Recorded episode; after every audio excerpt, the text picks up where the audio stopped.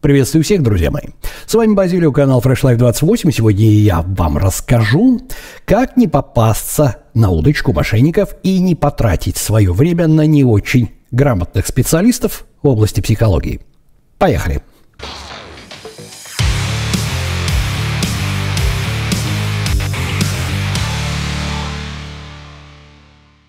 Итак, поводом записать это видео для меня послужило то, что совершенно случайным образом, по совпадению, несколько человек мне прислали так называемые видеодиагнозы, когда очень популярные, модные какие-то психологи или люди, себя называющие психологами, обсуждают публичных личностей в своих видеороликах и рассказывают какой бы диагноз они им поставили, что означает вот это, а этого вот это, это точно вот это, там и так далее, и так далее.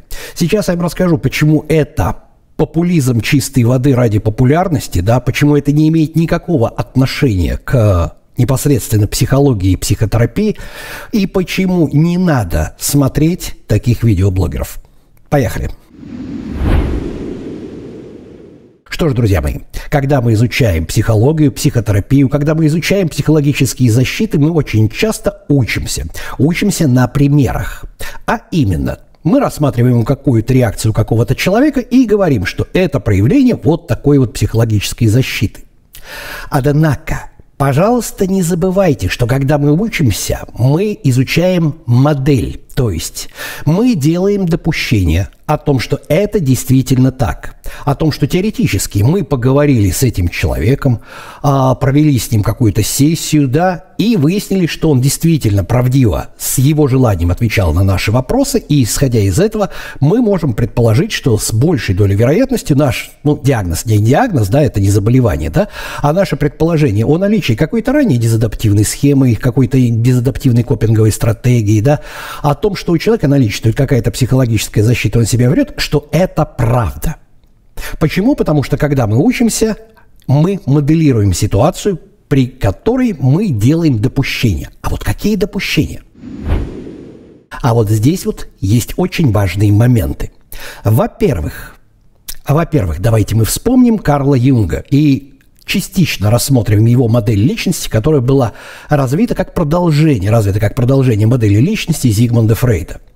Карл Юнг считал, что у нас есть Э, некий набор качеств, которые мы с удовольствием демонстрируем обществу. И Карл Юнг называл это персоной. А также у нас есть наша тень. Тень – это та часть ИД, которую мы категорически из-за внутриличностных конфликтов не хотим признавать. То есть это не мы, это не мы воры, это не мы гомосексуалисты, это все кругом, неважно, нужно вписать. И вот это вот у нас есть тень, да? Теперь давайте, пожалуйста, подумаем о том, какую же часть личности публичный человек, которого разбирает тот или иной блогер, предположим, в своем или тот или иной психолог в своем видеоролике, не пообщавшись с ним напрямую и не получив само желание непосредственно этой публичной личности честно ответить на вопросы, да, какую часть личности видит этот так называемый психолог, как по-другому я не могу его назвать, да? Он, разумеется, видит персону – для того, чтобы человека раскусить, что называется, докопаться до его глубинной тени, которую он сам не хочет в себе признавать, да, для этого необходимо несколько условий. Во-первых, необходимо желание самого человека прийти на сеанс, на сессию непосредственно к психотерапевту, к психологу и честно отвечать на его вопросы. В противном случае мы видим некую публичную личность, которая демонстрирует с экрана – какую-то свою персону, которая имидж, который она вполне возможно заранее подготовила. И имеет ли этот персона, этот виртуальный персонаж, виртуальный имидж, какое-либо реальное основание, это еще бабушка надвое сказала.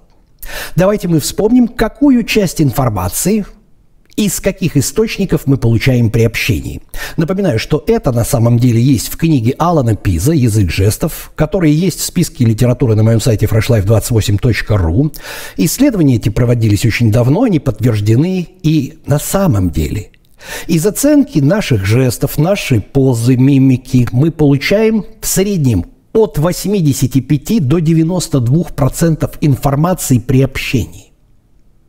При том, чем выше уровень интеллекта человека, тем меньше он уделяет внимание жестикуляции, непосредственной мимике и так далее, и больше вкладывает смысл в свои слова. Это жесты, мимика, поза, да, это так называемый невербальный канал общения. И мы считываем прежде всего его, да. Второе. Где-то примерно процентов 10 в лучшем случае мы распознаем по интонации голоса, да. Потому что можно сказать какую-то вещь э, с одной интонацией, с доверительной, но вот э, сопровождая опять-таки это определенной мимикой и жестом, можно сказать вообще это без мимики и без жеста исключительно э, работая исключительно интонацией. А можно сказать то же самое, бля, работая чисто интонацией. Понимаете? То есть слова те же самые, но вот смысл от этого может вполне поменяться. Захотите ли вы доверять тем или иным словам, когда они сказаны с одной интонацией или с другой, практически 50 на 50. И только ничтожные несколько процентов, несколько процентов передают нам информацию в лексическом значении, в смысловом значении той фразы, которую нам транслируют. Да? В большей степени мы считаем это невербально. Теперь представьте себе, что некий психолог, да, то есть некий блогер, да, пытается разобрать а, имидж человека, который транслирует что-то с экрана. То есть публичная личность какая-то, да? И сейчас эти ролики очень популярны. Так вот, эта публичная личность, она так или иначе, в той или иной форме, она в представлении своей персоны, да, она, это личность профессионал, это ее работа. Она может создать определенный имидж, притом создать это очень грамотно, так, что никто и не докопается. И какой этот человек на самом деле в реальной жизни, никто не знает, да? Ну, на самом деле, ваш покорный слуга. Сколько раз я слышал при встрече с людьми, что, господи, в жизни вы совершенно другой. Естественно, потому что так или иначе я вам представляю какую-то персону, которую мне необходимо предоставить, чтобы вы меня послушались, да, потому что я вам предоставляю информацию. Я не клоун, я никого не развлекаю. Если бы я занимался развлекательным контентом, у меня была бы другая совершенно персона, которую я бы вам предоставлял. И пытаться поставить, предположим, какой-то психологический диагноз, да, или какую-то психологическую реакцию мне без моего желания честно ответить на необходимые вопросы по протоколам, тем же самым протоколам когнитивно-поведенческой терапии, схемотерапии, там, гештальтерапии, неважно – без моего желания практически невозможно. Это будет попытка угадать пальцем в небо. То есть попытка угадать, скажем так, некий, некий вот диагноз, некую психологическую защиту, некий психотип виртуального человека, который представляет что-то с экрана. Но мы слушаем этих так называемых психологов, да, этих так называемых профессионалов, да, которые не получили согласия человека на личную сессию, которые не получили согласия этого человека, чтобы его желание честно ответить на вопросы по протоколам, да, чтобы можно было что-то предположить. Не говоря о том, что даже если это и получить, все эти желания, и даже если человек соизволит прийти на сессию, да, и если человек будет честно отвечать, все равно даже тут создается определенная ошибка, вероятность ошибки, ну, если это не совсем уж клинический случай, да, когда можно ошибиться – то или иное, воспринять проекцию, там, допустим, за что-то другое принять. Понимаете, да? И это случается сплошь и рядом даже среди врачей. То есть, например, я привожу пример, как мне рассказывал один из моих знакомых, э, с которыми я очень часто контактировал, когда писал книги. А, он проработал очень длительное время в психушке, да, ну, в психиатрической лечебнице. И он говорит, что на врачебном совете была категория пациентов, про которые врачи ругались. Одни считали непосредственно этих пациентов душками, вторые просто конченными мразями и уродами, да? Психически больными, совсем вообще невоспитуемыми. А в чем оказалась причина? А оказалась причина в психологической защите а, проективная идентификация. Напоминаю, что проективная идентификация, вот здесь вот ролик, да, это когда человек непосредственно вызывает у своего визави, на которого он проецирует что-то, ту реакцию, которую он хочет увидеть, да, Конкретно, чтобы потом сказать, вот, я же так и знал, я же так и знал, и все. И когда какой-то врач нравился этому пациенту, соответственно, он вызывал, пытался при помощи проективной идентификации вызвать у него реакцию одобрение, реакцию дружбы, дружеских отношений, там, реакцию близости. А если он считал врача за плохого человека, он при помощи этой самой проективной идентификации всячески провоцировал доктора, да, на то, чтобы тот ему там нахамил или считал его плохим человеком, чтобы сказать, вот, он меня не любит, вот и так.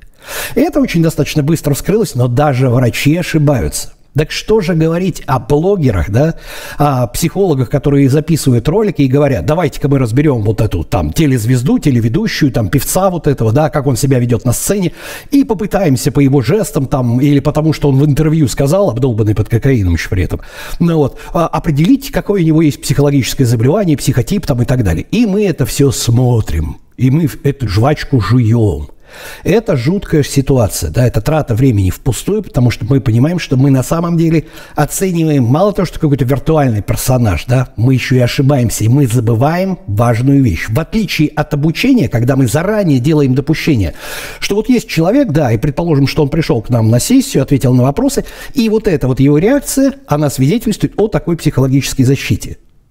И реальная ситуация, когда человек не приходил к нам, не давал согласия – на то, чтобы с ним разговаривали и не отвечал честно на вопросы. Понимаете, да?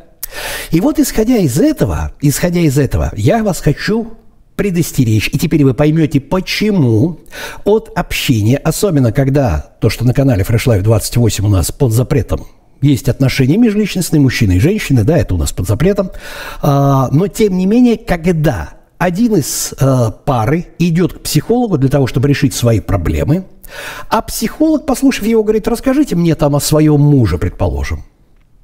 И после этого психолог начинает ставить диагнозы и оправдывать каким-то образом, предположим, супругу, которая пришла на сессию, ну вот, и говорить, что во всем виноват ваш муж, да он точно 100% абьюзер, да он, да он, да он то, да он все, да и все.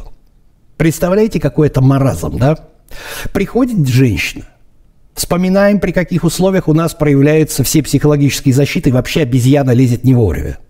Психологический раздрай, эмоции, эмоциональная вовлеченность. У человека, внутри, у, у человека конфликт в семье, да? Уж куда больше поводов для того, чтобы обезьяна взяла верх, Куда больше поводов? Я уже даже не знаю, куда больше поводов. И вот этот человек приходит к психологу и начинает рассказывать о своем муже, но, естественно, находясь под влиянием ошибки проекции, да, Селективности восприятия, когда он расскажет то, что хочет, а то, что не хочет, приукрасит или наоборот примолчит и так далее, и так далее. Психолог вместо того, чтобы сказать, давайте мы поговорим о вас, а не о вашем муже, говорит да, да, да, да, да, и дальше за деньги клиента начинает его успокаивать и говорить, что он прав, а его муж козел там и так далее, и так далее. Вы знаете, какое количество людей мне а, пишут как раз о таких отношениях с психологом, когда они приходят на сессию? Так вот, друзья мои, пожалуйста, запомните, если ваш так называемый специалист, ваш так называемый специалист, вместо того, чтобы говорить о вас на сессии, начинает вам потакать за ваши деньги и рассказывать что-то о вашей второй половине, если вы пришли решать эту проблему, да, оправдывать вас, успокаивать и так далее, и так далее, не пообщавшись со второй половиной, не получив согласия второй половины на сессию и согласие на то, чтобы вторая половина честно отвечала на вопросы, то это, простите, не профессионал, это человек, который просто доит, не люблю слово просто, но в данном случае просто доит вас на деньги, да? Потому что проблема от этого не решится, сколько бы вас не успокаивали. Понимаете? Потому что он говорит, опять-таки, основываясь на ваших словах, которые полны когнитивных искажений, полны ошибок проекций, полны проецирования, полны селективного восприятия и других, других прочих прелестей, вместо того, чтобы привести человека и непосредственно, если требуется, если требуется при семейной психотерапии общаться с двумя людьми, да, с двумя людьми и с э, мужем и с женой, предположим, ну вот, вместо этого начинается оценка и постановка там диагнозов или каких-то предположений, основываясь на ваших словах, которые весьма далеки от истины. То есть это первый критерий, как раз это вот один из признаков того, как отличить плохого психолога от нормального, да? То есть такого быть не должно. Итак, ребята, еще раз давайте вкратце повторим. Пожалуйста, Имейте в виду, что большую часть информации мы получаем через невербальный канал и через интонации. Когда мы видим чьи-то ролики, да, чьи-то ролики о каких-то публичных личностях с разбором их психотипа, их психологических защит или еще чего-то, да, Вот. Вы, пожалуйста, не забывайте, что этот, человек реален. Это не гипотетический пример из учебника, когда мы предполагаем, что мы сделали вот это вот предположение, основываясь на том, что человек пришел к нам на сессию, сессию, да, и ответил нам честно на вопросы, и мы попали, да. Этот человек реальный, но видим мы исключительно персону, которую он как профессионал, это же медийная личность, транслирует с экрана, да. И пытаться что-то здесь поставить, какой-то диагноз и так далее, это исключительно развлекалово, да, развлекалово, трата вашего времени и, опять-таки, введение вас в заблуждение. И то же самое, то же самое, пожалуйста.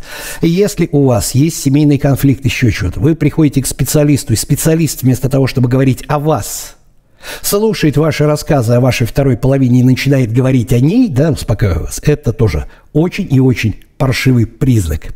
Говорю я это, потому что буквально недавно мне как раз скинули несколько человек, совершенно независимо друг от друга, совпадение, несколько вот таких вот якобы обзоров психологов, да, ну вот, о неких публичных личностях. Ну, а уж извините меня, рассказов э, моих, скажем так, подписчиков, которыми в личку мне пишут о том, как они сходили к психологу, и как этот психолог как бы несколько сеансов подряд за деньги рассказывал, какая жена там у него шлюха или какой муж у нее мудак, да, там мы все мужики козлы и так далее, не говоря о том, что он может вообще ну вот, есть такое понятие перенос и контрперенос, да, то есть там психолог мог в этот момент словить непосредственно свою дезадаптивную схему и начать лечить себя в этом случае, да.